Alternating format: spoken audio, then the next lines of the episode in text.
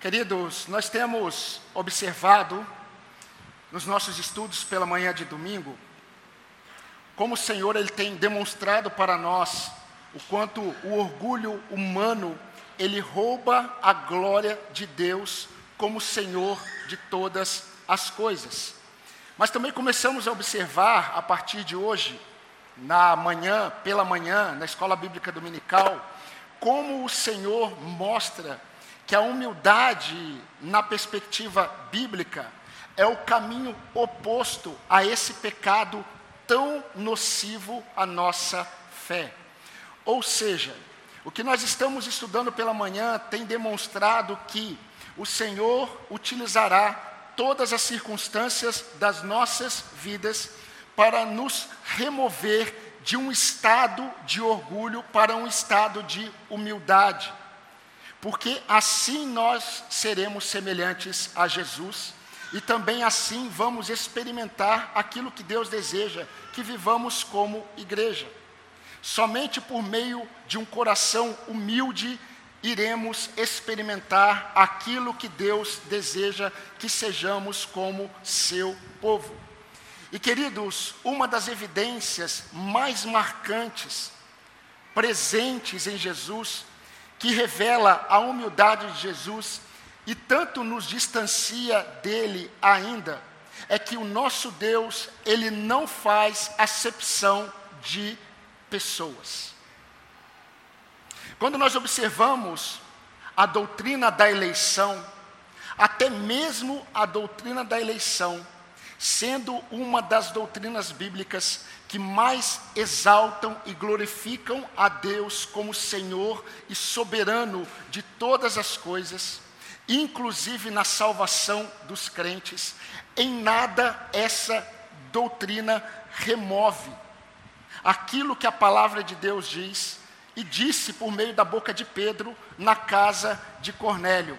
Eu sei que Deus não faz acepção de pessoas. Isso está em Atos 10, versículo 34. Queridos, nessa série que temos observado, transformados e maravilhados, nós vimos até agora o encontro de Jesus com o leproso, nós vimos o encontro de Jesus com um paralítico, e hoje nós vamos observar o encontro de Jesus com outro doente. Mas o texto não mostra ninguém doente, mas está. Pelo menos estava. E de tanta alegria, este homem, ele fez um grande banquete em gratidão e também adoração a Jesus Cristo. Você já sabe onde está o texto?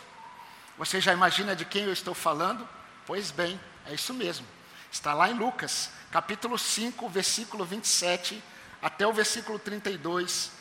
Vamos ler esse texto e vamos pensar neste texto.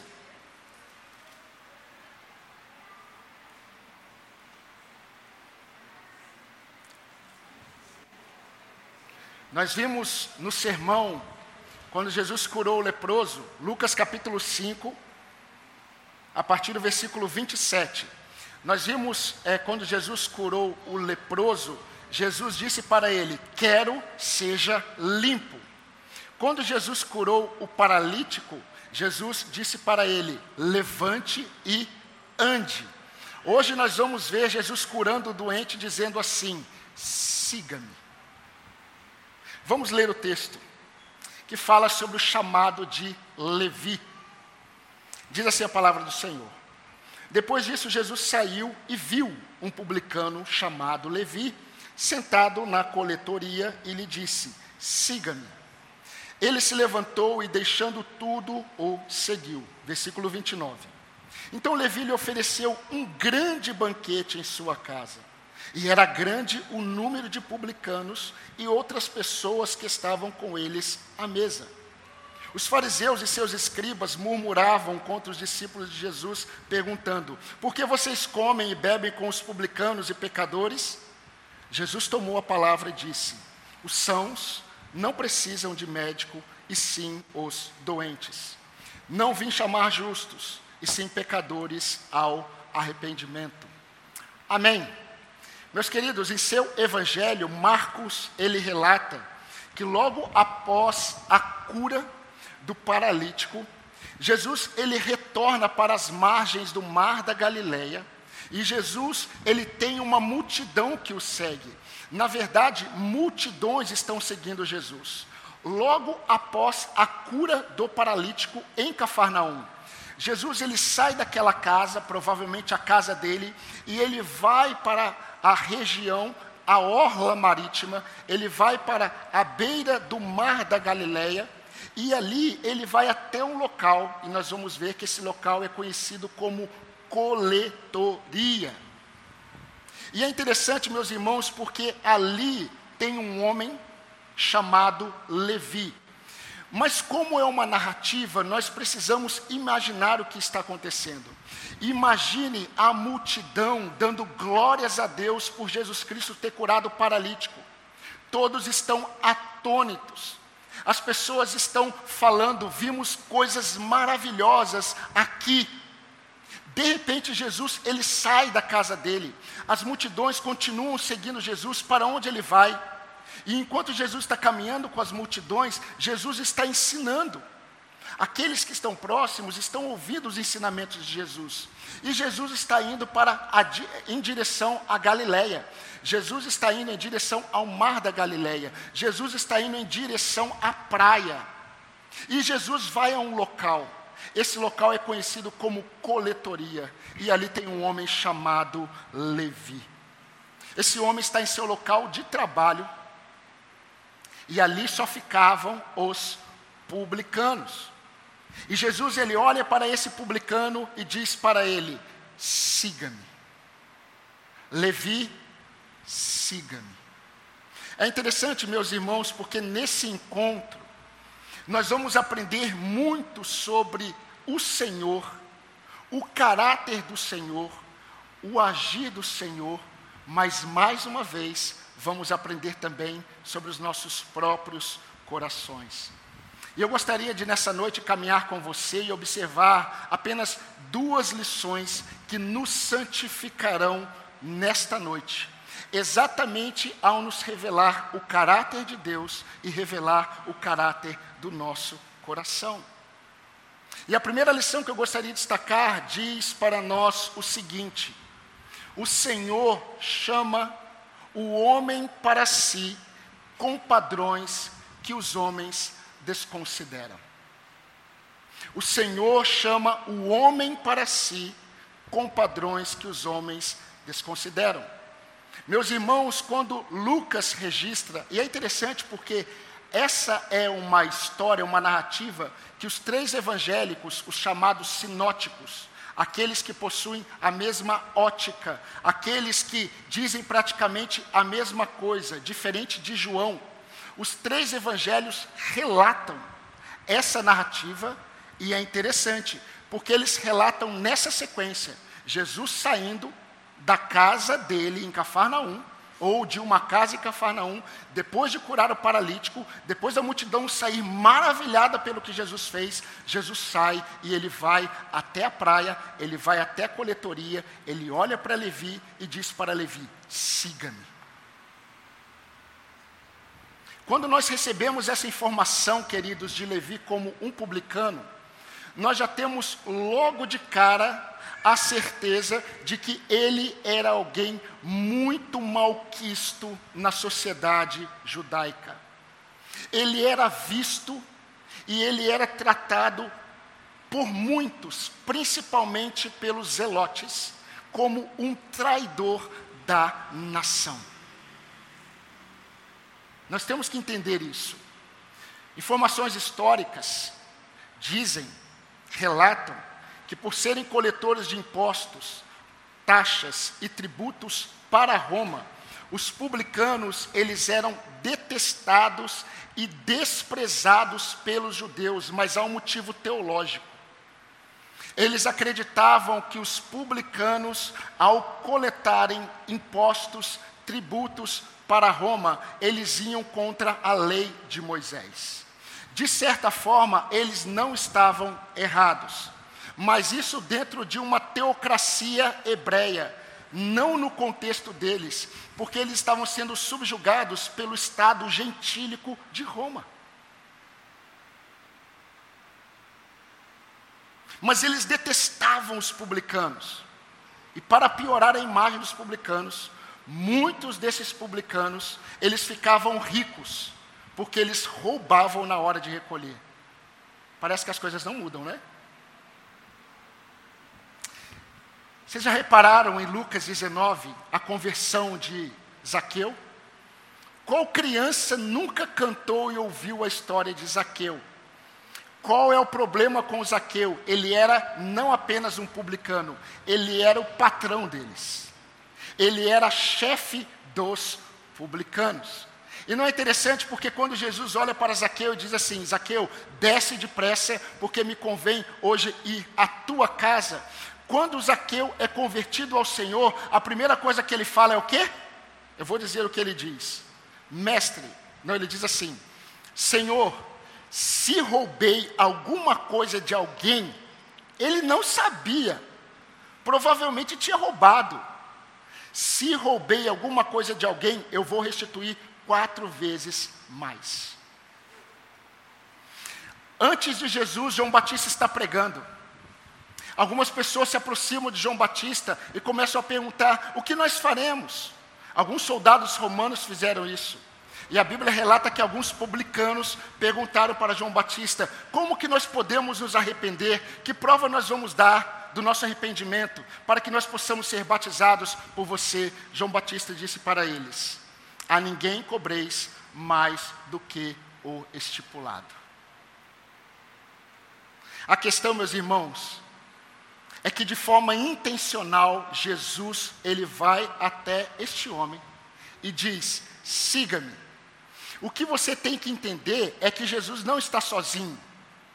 Jesus está com um grupo que saiu, acabou de sair de um milagre e está todo mundo feliz com Jesus.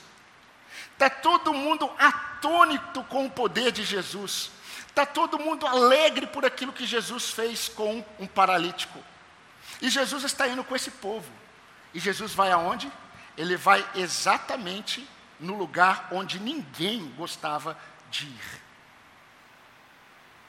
E Jesus, de forma intencional, olha para, Levi e Jesus Cristo diz: siga-me. Queridos, não tenham dúvidas, não tenham dúvidas, de que tanto os, os discípulos que estavam com Jesus, quanto as pessoas que estavam alegres, quando Jesus olhou para Levi e disse: Siga-me, muitos pensaram assim: como assim?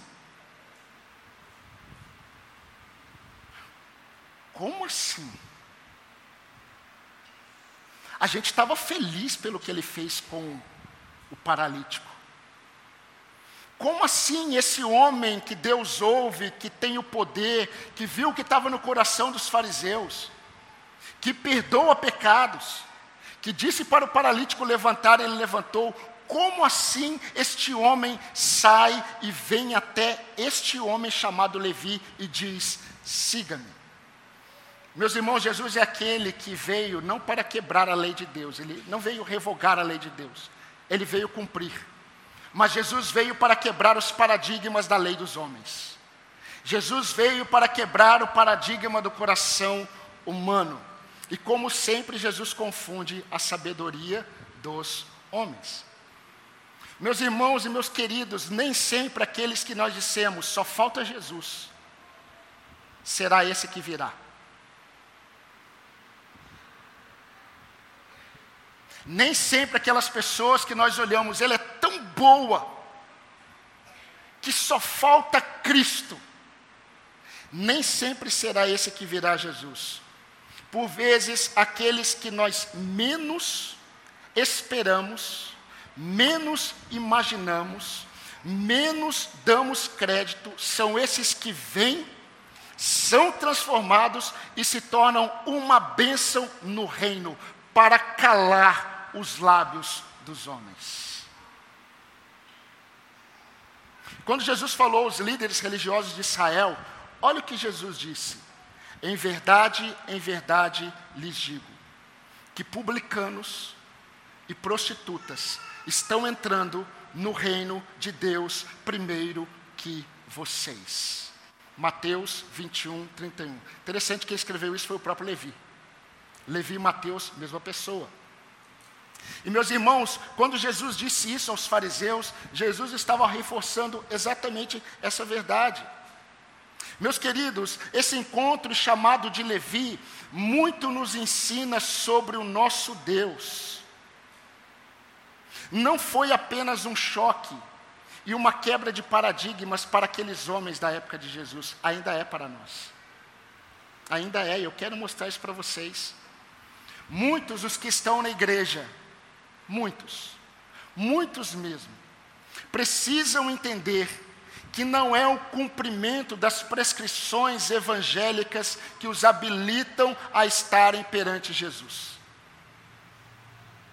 Mas também, não é a vida reprovada de uma pessoa que a impedirá de ser chamada poderosamente por Cristo. Porque nada tem a ver com a pessoa que é chamada, tudo tem a ver com aquele que chama. Vejam isso. E nós precisamos entender. Jesus está deixando aquelas pessoas que estão seguindo ele perplexas. Ao mesmo tempo que elas estão dando glórias a Deus, percebam como Deus, ele não é levado por aquilo que o homem fala sobre ele. As pessoas saem da casa, de, da casa daquela casa em Cafarnaum e elas estão dizendo o seguinte: hoje vemos, vimos coisas extraordinárias. E todas saem, eu acredito, pulando. O que mais nós vamos ver? O que mais nós vamos contemplar vindo deste homem? E Jesus está indo para onde? Para a coletoria. Jesus sabe que quando ele chegasse lá e chamasse Levi, todos ficariam chocados todos. E aí, de repente, Jesus quebra o paradigma.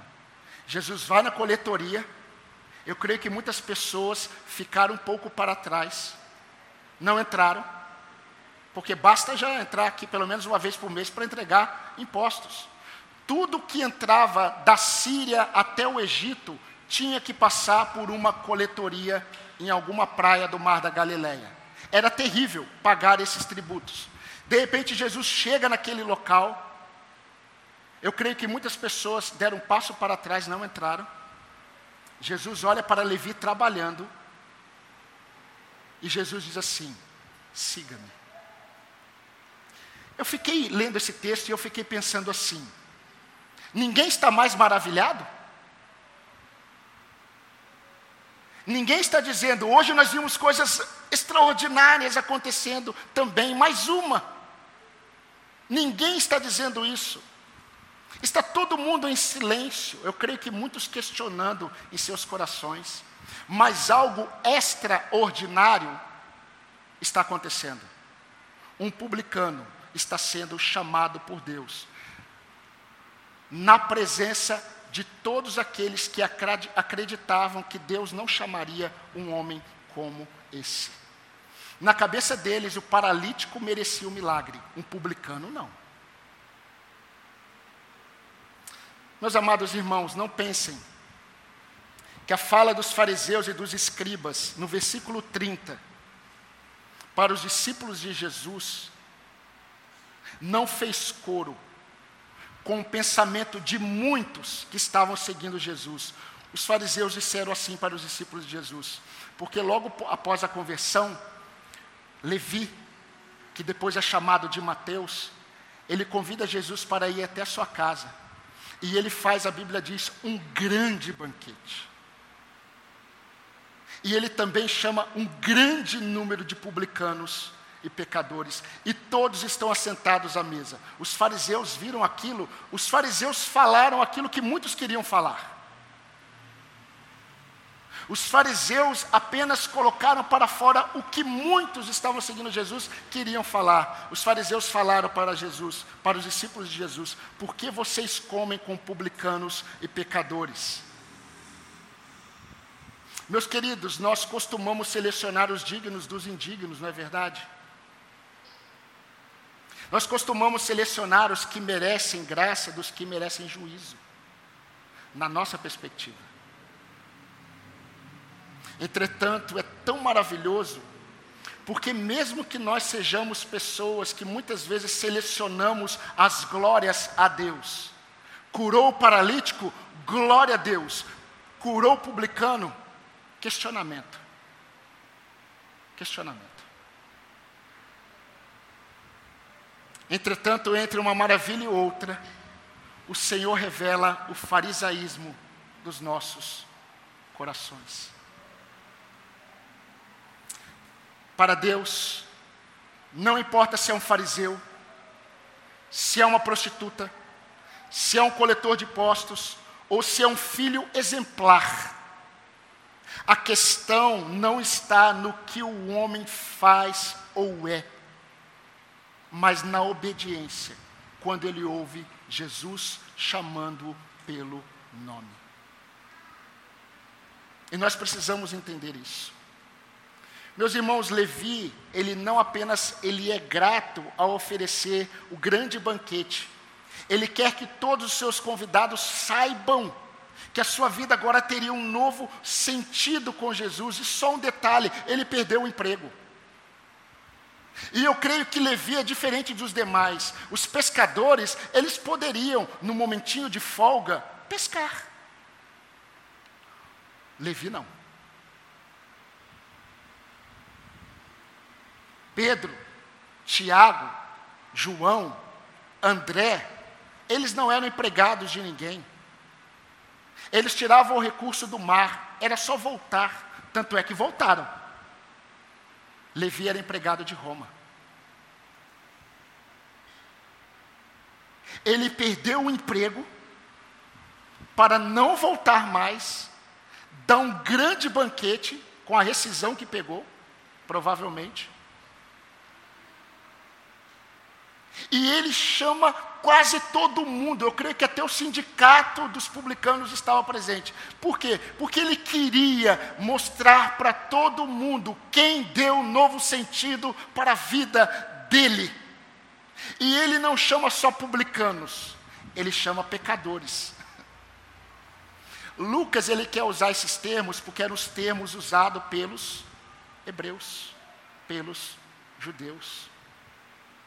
Mas, meus irmãos, quem diria que um dos evangelhos, um dos quatro evangelhos mais profundos que nós temos doutrinariamente, foi escrito por um ex-publicano? Quem diria que Mateus, o ex-levi, estaria no capítulo 6 sendo selecionado entre muitos discípulos para ser um dos doze apóstolos da igreja de Cristo. Vocês se lembram quando eu afirmei que nesse encontro Jesus ele cura um doente, mesmo que nenhum doente esteja no texto? Os religiosos eles costumam olhar os homens na perspectiva dos homens. E quando os fariseus e os escribas dos fariseus, é aqueles que ensinavam em nome dos fariseus. Quando eles perguntam para, para os, os, discípulos de Jesus, por que, que vocês estão comendo com esses publicanos e com esses pecadores? Jesus, ele toma a palavra. A palavra não foi dirigida a Jesus, a palavra foi dirigida aos discípulos de Jesus que estão comendo. Jesus está na mesa. Todos estão na mesa. Jesus ele pega, ele olha para os fariseus, Jesus toma a palavra e diz assim: os sãos, os saudáveis, não precisam de médico, os doentes precisam de médico. Eu não vim chamar justos, eu vim chamar pecadores ao arrependimento. Meus irmãos, o que, que Jesus está mostrando aqui? Jesus está mostrando que nesse chamado, nesse chamado dele para Levi, ele agora na casa de Levi, sentado comendo com seus discípulos, publicanos e pecadores, Jesus está mostrando que todos aqueles que são salvos, eles estão representados nesta mesa. porque todos aqueles que são salvos por Jesus são todos aqueles que estão doentes e foram curados. Eu vim para os que sabem que estão doentes, não para os que acreditam que não estão. Eu vim chamar não aqueles que acreditam que são justos, eu vim chamar aqueles que acreditam que são pecadores ao arrependimento. Meus irmãos, se não fosse assim, nós não estaríamos com Cristo. Figuradamente, figuradamente, Abraão está sentado nessa mesa com os publicanos e pecadores. Figuradamente, Moisés está nessa mesa. Samuel, Daniel, a ex-prostituta Raabe, o endemoniado gadareno, a mulher samaritana, pasmem, até Manassés. Porque no final da vida dele a Bíblia fala que ele se arrependeu. Ah, eu esqueci de mim e de você. Essa mesa é para os salvos. Mas o nosso coração é tão enganoso que eu creio que mesmo nessa mesa nós iríamos escolher onde nós iríamos sentar. Quem iria querer sentar ao lado da mulher que saiu sete demônios? Quem iria querer sentar ao lado de Sara e Abraão? Levanta a mão. Não precisa. Mas a questão é: Jesus, Ele é o centro. Levi quer mostrar para todo mundo. Eu creio que ele encheu a casa dele. Quem são os meus amigos pecadores? Quem são os meus amigos publicanos? Venham para a minha casa. Eu quero mostrar para vocês o meu convidado principal. Ele está feliz. E Jesus está mostrando ao falar para os fariseus que todos aqueles que são salvos são aqueles que reconheceram que precisavam de cura. E se arrependeram dos seus pecados. Meus irmãos, como certo pregador do Evangelho disse, se Jesus não se assentasse para comer com pecadores, ele sempre comeria sozinho. O próprio Levi, ele relata no evangelho dele, Mateus capítulo 9, versículo 13, que logo ao tomar a palavra em resposta aos fariseus, Lucas não registra, no versículo 31, Jesus ele olha para os fariseus e ele diz assim: vão. Ele cita Oséias 6,6: vão e aprendam o que significa misericórdia quero e não sacrifício. O Senhor está mostrando aos fariseus e a todos que se Deus nos alcança por Sua misericórdia e não pelos sacrifícios que nós oferecemos, por que nós selecionamos os que merecem dos que não merecem? A verdade, meus irmãos, é que ninguém merece. Muitos perguntam por que, que Deus ele escolhe uns e não escolhe outros. Essa não é a reflexão correta. A reflexão é correta, é por que, que Deus não condena todos? Porque se vamos falar de justiça, todos merecem a condenação. Então a sua pergunta é por que uns sim e outros não? A sua pergunta deveria ser por que todos não estão condenados e alguns são salvos? E se você está dentre estes que se assenta à mesa com os publicanos e pecadores, por que você olha para alguns como esse merece esse não. Vocês percebem, meus irmãos, o agir de Deus? Por isso que Jesus ele disse: Eu não vim chamar justos, e sim pecadores ao arrependimento. A segunda lição que eu quero destacar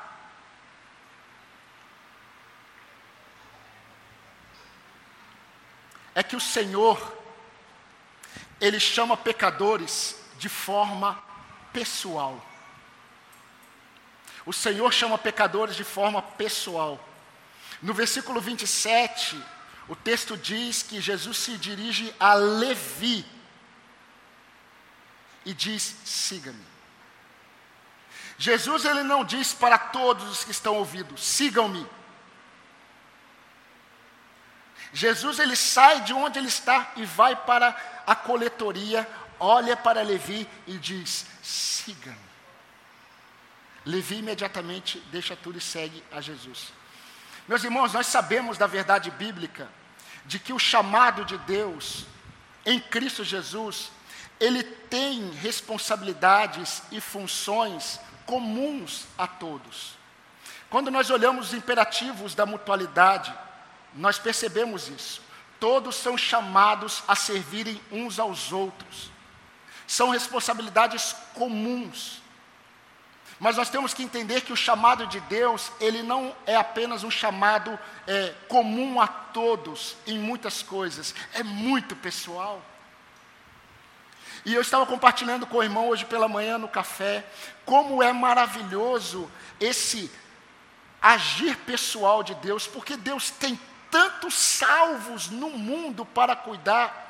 E Deus, Ele olha para cada um daqueles que Ele chama, e Deus é detalhista em tratar questões na hora certa, no momento certo, na situação certa, naquilo que Ele deseja.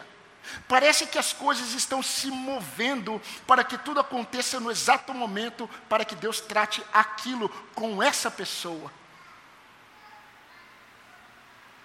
Deus ele é pessoal. No caso de Levi, isso aparece quando Deus disse: Levi, siga-me. Marcos, ele registra que logo após sair da casa do paralítico, Jesus ele sai, vai e vê. Se nós não prestarmos atenção, nós vamos pensar que as coisas estão acontecendo por acaso que Jesus ele saiu ali da casa, depois de curar o paralítico, foi para a região do mar, muitas pessoas estão seguindo ele, de repente ele olhou para a coletoria, viu Levi e chamou Levi. Mas isso não é verdade. O que Jesus fez foi intencional. Jesus ele curou aquele paralítico sabendo que ia sair dali com um monte de gente glorificando a Deus e ele iria até aquele homem chamar apenas aquele homem e chocar muitos corações e revelar quem ele é.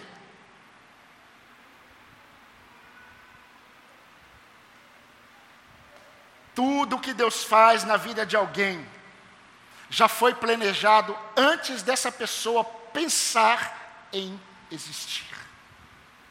Davi disse isso.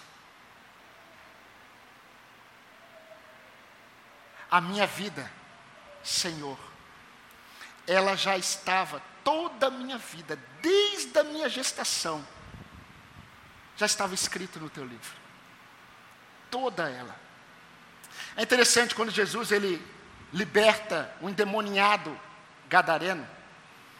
O endemoniado está tão feliz que ele olha para Jesus e diz assim: Eu quero te seguir. Ele está vendo um monte de gente seguindo Jesus. Jesus olha para ele e diz assim: Não, você não.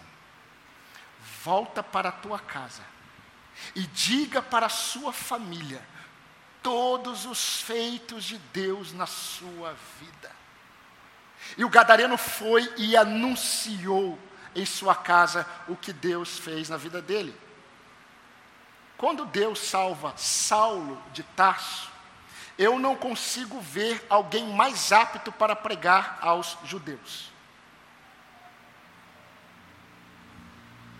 Paulo amava tanto os hebreus que ele disse que ele se faria, ele entregaria a possibilidade da redenção dele, para que os conterrâneos para que os seus irmãos hebreus fossem salvos. E eu creio que no fundo, quando ele teve uma experiência com Jesus, e Jesus falou: Olha, você para mim é vaso escolhido, eu creio que ele deve ter desejado assim: me envie aos judeus, eu sou fariseu. Jesus fala assim: Não, você vai aos gentios. Aos gentios? Você vai aos gentios. Sabe por quê? Porque toda a sua história foi lapidada, você foi treinado, você foi capacitado para olhar para os filósofos, para olhar para a lei e fazer uma ponte entre gentios e a lei do Senhor. Vá para os gentios. Pedro, iletrado, pescador, nunca foi para a Universidade de Jerusalém. Deus diz assim: você vai para os judeus. Aonde Pedro está? No sinédrio.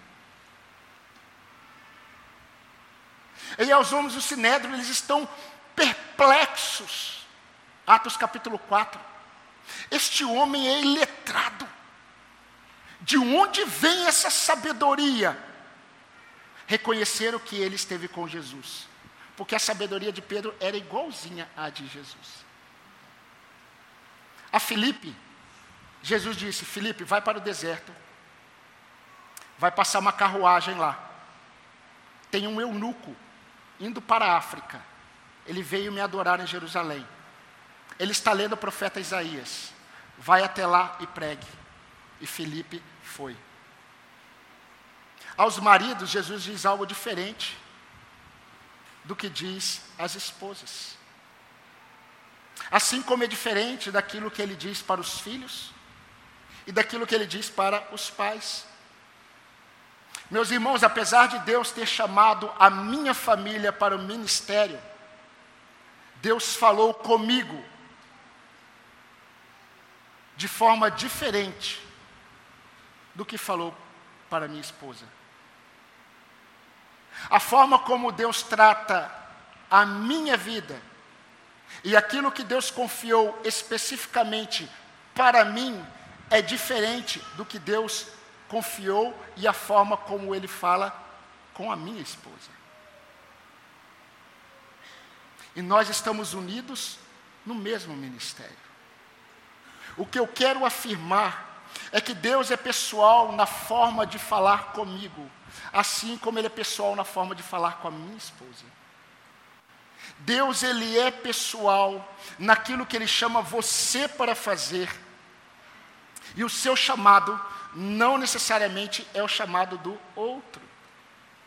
Mas nós somos tão desejosos de estarmos sempre no comum, que quando Jesus está tendo uma conversa com Pedro, vocês se lembram daquele. Não tem como não se lembrar daquele momento em que Jesus está restaurando Pedro na fogueira? Vocês se lembram? Quem não esteve na fogueira com Jesus aqui? De repente, Jesus olha para Pedro e fala assim: Vamos andar um pouco. Jesus começa a andar com Pedro.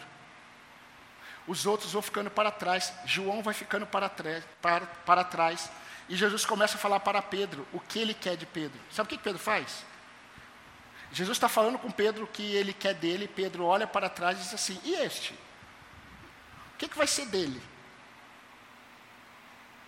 Aí Jesus olha para Pedro e diz assim: Pedro, não é assim, meu filho. Pode ser assim. Jesus ele vira para Pedro e diz assim: O que te importa? O que te importa? Se eu quero que se viva até o momento em que eu venha, o que te importa, Pedro? Vira para frente, porque o que eu quero de João eu vou falar para João, o que eu quero de Pedro, eu estou falando para você. O que eu quero do Arthur, eu vou falar para o Arthur, para o Massal, para a Sara. Eu sou um Deus pessoal. A resposta que eu dou a Deus, eu não preciso esperar ninguém para dar. Podemos afirmar que o chamado de Deus tem um caráter comunitário, mas também é pessoal. Meus irmãos, para alguns, Deus dá detalhes sobre o que Ele quer que essa pessoa faça. Eu acho muito interessante. Eu passei por uma crise muito é, grande até descobrir que Deus havia me chamado para ser um pastor. Porque eu olhava testemunho de homens e às vezes eu perguntava: como que Deus te chamou? Ah, com cinco anos de idade eu me converti. Com oito eu tinha um sonho de ser pastor. Falei: Jesus, eu já terminei o seminário Estou servindo a minha igreja. Todo mundo diz que acha que eu sou pastor, menos eu. E eu entrava em crise. Como é que é isso? Está todo mundo convicto.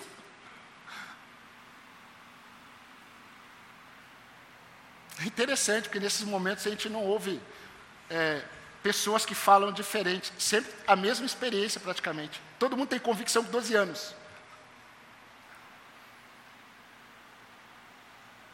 Muitas vezes Deus diz claramente o que Ele quer para algumas pessoas, mas para outras Jesus diz apenas: siga-me. Para onde, Senhor? Siga-me. Senhor, mas qual o caminho? Eu sou o caminho. Senhor, mas direita ou esquerda? Siga-me. Senhor, mas como é que é seguir? Ande comigo. Ande na minha presença. Apenas siga-me. E aí o Senhor vai conduzindo a vida dessa pessoa e vai deixando claro o que Ele quer. Meus amados irmãos, independente do chamado comum, do chamado pessoal, sempre começa com arrependimento. Sempre. Mudança de mente, que muda direção, que muda vontades, que muda desejos.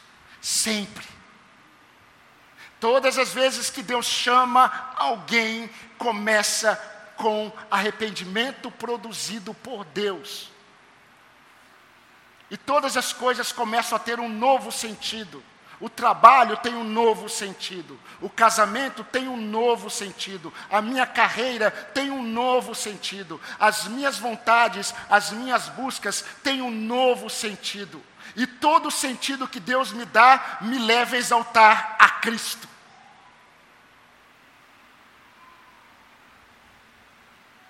Eu gostaria de aplicar essa reflexão para nós.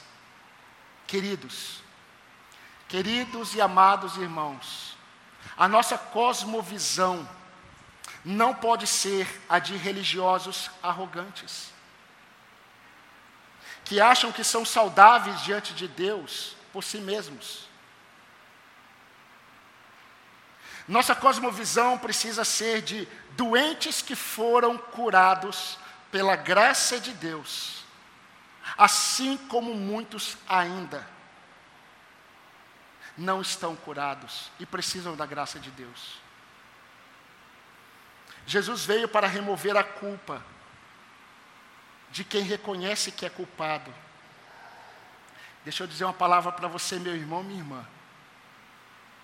Jesus veio remover a culpa daqueles que reconhecem que eram culpados. Sendo isso uma verdade, você precisa crer e descansar na verdade de que o escrito de dívida que era contra você foi cancelado na cruz de Cristo. Não há mais culpa.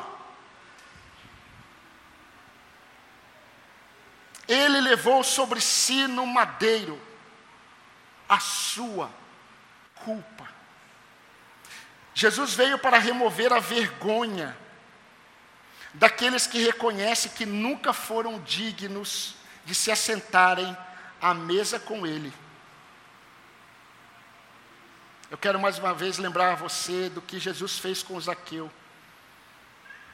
Que maravilhoso foi Jesus olhar para cima e ver Zaqueu naquela árvore, o homem de baixa estatura, e Jesus olhar para ele e dizer assim: desce, me convém hoje ir até a tua casa. Essa fala de Jesus era sinônimo de transformação e maravilhas. Se você é crente, um dia Jesus olhou para você de forma pessoal e te chamou pelo seu nome. E se isso aconteceu, ele veio para remover a vergonha. Nós éramos indignos, Mas Paulo, quando escreve aos Efésios, aos crentes convertidos, ele diz: andem de modo digno da vocação que vocês foram chamados, porque vocês saíram do caminho da indignação, da indignidade, e agora vocês são dignos em Cristo. Jesus veio para curar a alma daqueles que foram oprimidos e machucados pelos pecados de outros. Por isso, em Jesus, por Jesus, para a glória de Jesus, a raiva, a tristeza opressora, a mágoa, podem dar lugar ao perdão definitivo e curador. Se Cristo te perdoou na cruz, porque você ainda hesita em confiar no perdão do Senhor.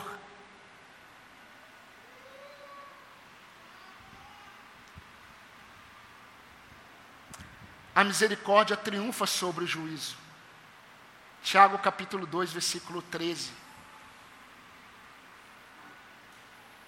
Você foi ferido por alguém?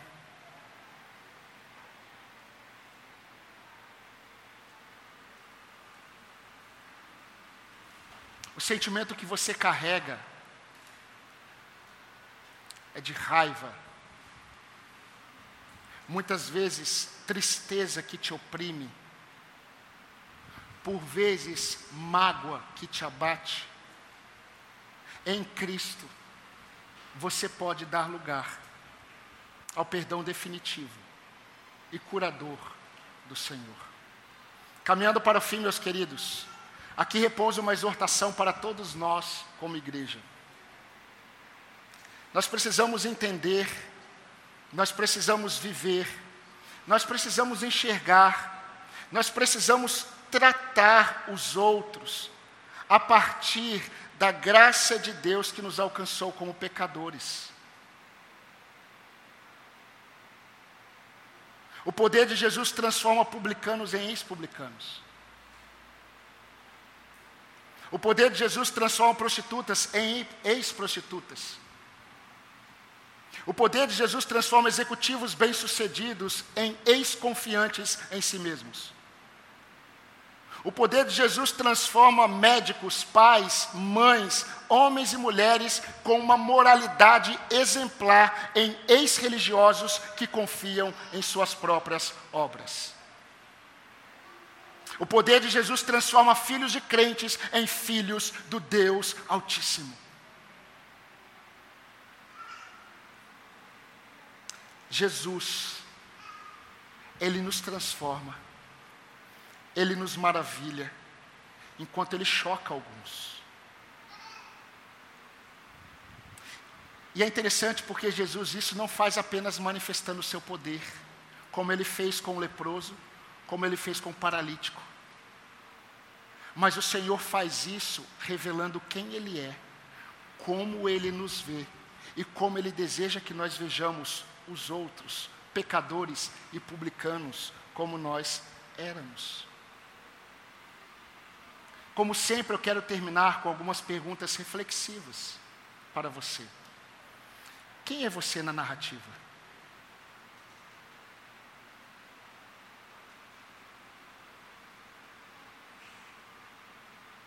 Você é Levi? De tão feliz, quer dar testemunho para todos sobre aquele que mudou a sua direção e deu novo sentido à sua vida. Ou você é como aquela multidão que deve ter ficado perplexa, que dava glórias naquilo que Deus fez na vida do paralítico. Mas na vida deste, não. Porque nós temos um desejo que Deus seja inimigo dos nossos inimigos. E Deus não é. Deus não é. Muitas vezes o seu inimigo será exatamente esse que será um vaso poderoso nas mãos de Deus. Saulo de Tarso que o diga. Ou será que você na narrativa está sendo representada pelos fariseus e os escribas dos fariseus, que não se enxergavam como pecadores e doentes como os demais eram, e não experimentaram a bênção de se assentar à mesa com Jesus. Na mesa, você se assentaria ao lado de quem?